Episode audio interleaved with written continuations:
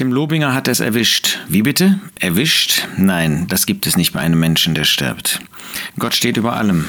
Gott weiß den Anfang und das Ende.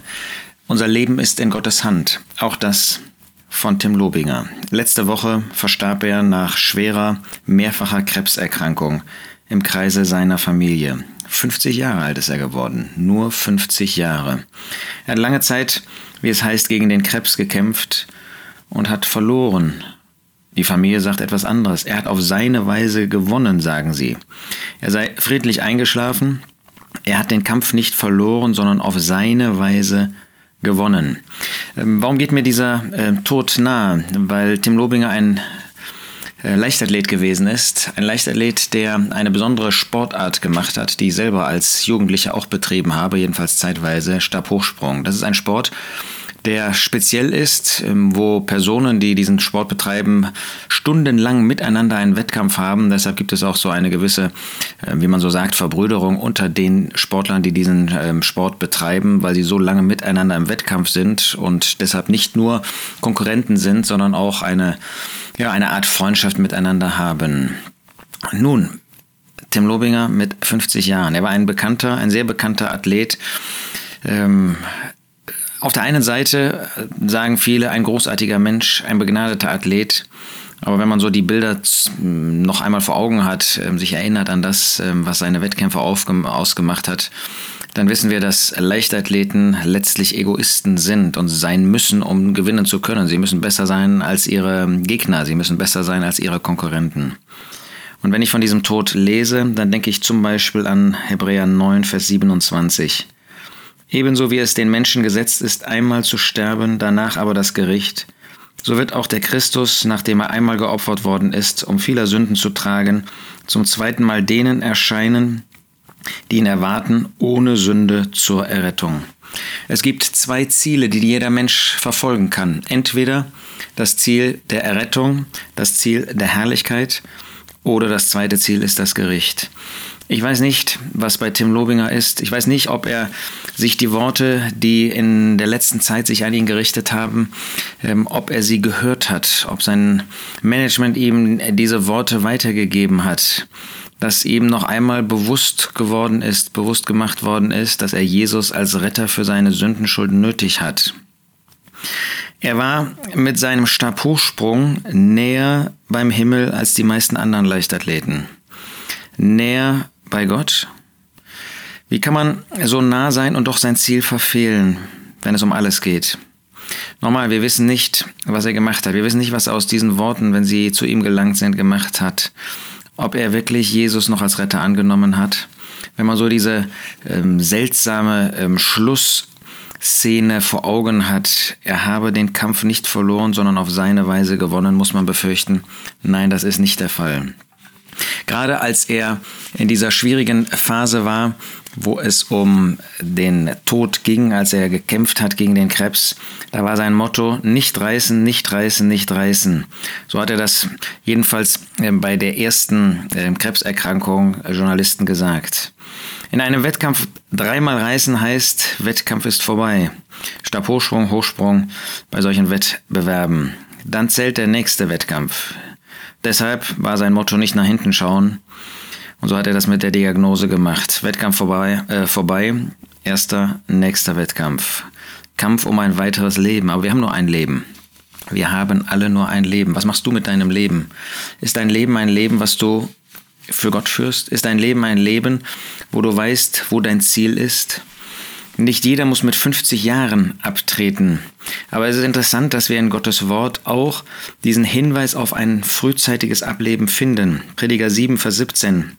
Sei nicht allzu gottlos und sei nicht töricht. Warum willst du sterben, ehe deine Zeit da ist? Es gibt ein Vor der Zeit. Ähm, es geht Gott natürlich nicht darum, nicht allzu gottlos zu leben, sondern nur so ein bisschen und ein bisschen äh, auch besser. Ähm, aber hier geht es dem Prediger darum, ähm, ein Bewusstsein zu haben, und das gilt ja gerade uns, die wir Christen sind, ähm, dass wir nicht meinen, ist egal, wie ich lebe, Gott wird nicht eingreifen, Gott wird ja nichts tun. Wir sehen das immer wieder, dass Gott eingreift. So eine Krebserkrankung gibt einem Menschen ja auch noch einmal Zeit zum Nachdenken über sein Leben. Sei es ein Ungläubiger, ob er sich bekehrt hat, ob er die Chance noch ein wahrnimmt, die Gott ihm gibt. So spricht Gott ja zu unseren Herzen, zu unseren Gewissen durch eine Krankheit. Aber das gilt ja auch für uns, die wir an den Herrn Jesus Christus glauben. Die Frage ist doch, nutzen wir die Zeit, die er uns lässt, um Dinge in Ordnung zu bringen?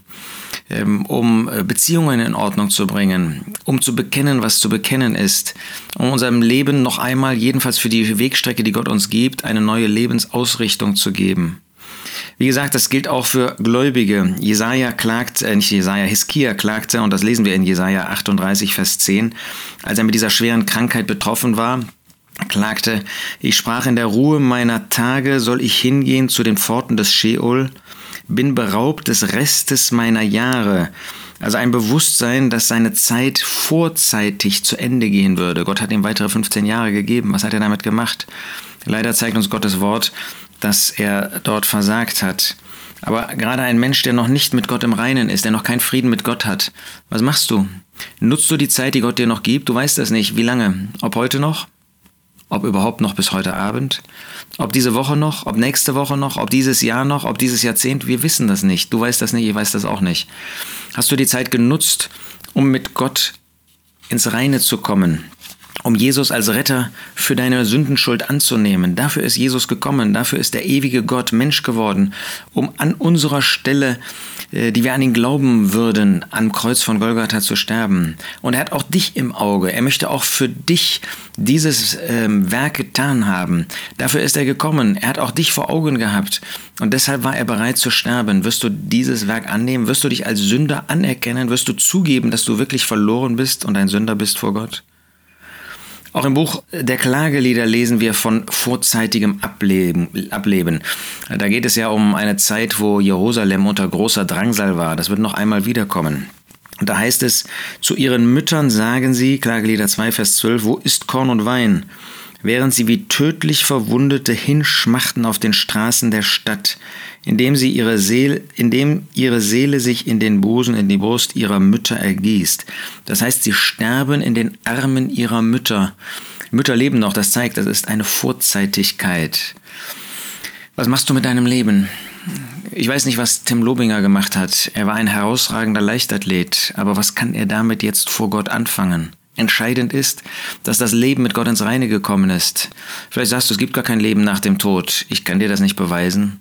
Und doch hat Gott, das sagt der Prediger auch Salomo in diesem Buch, hat die Ewigkeit in unsere Herzen gelegt. Wir haben ein Bewusstsein, dass es eine Ewigkeit gibt. Wir haben ein Bewusstsein, dass die Zeit nicht mit dem Tod hier vorbei ist.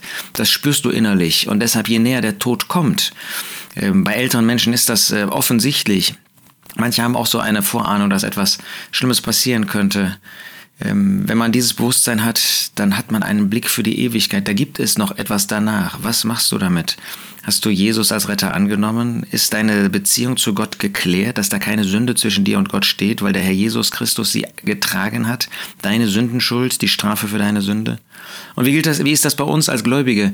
Ist unsere Beziehung zu dem Herrn Jesus Christus, zu Gott, unserem Vater, ist das geregelt? Ich meine nicht im Blick auf die Ewigkeit, das ist mit der Bekehrung, sondern im Blick auf das, was noch in Ordnung zu bringen ist. Wir wissen nicht, ob in der Hälfte der Zeit oder ein Dreiviertel der Zeit, wenn man das so mal ausrechnet. Dem Lobinger war gerade 50 Jahre. Mich betrifft das natürlich auch irgendwie nur ein wenig älter und da fragt man sich, wie viel Zeit hat man noch, um Gott zu ehren? Wie viel Zeit hat man noch, um die Dinge zu klären, die vielleicht zu klären sind? Lasst uns nicht leichtfertig, nicht leichtsinnig über die Möglichkeiten hinweggehen, die Gott uns gibt. Und das ist jetzt wie mit diesem Tod von Lobinger, ist irgendwie eine Ansprache, auch an dich und an mich. Was machst du daraus?